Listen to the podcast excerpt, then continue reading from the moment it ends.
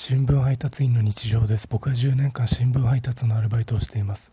日曜日は夕刊の配達がお休みです。今日はずっと家にいました。今17時間ぐらい家にいます。この17時間で一番のベストバウトは昨日念入りに洗ったコップを使おうとしたら激臭だったことです。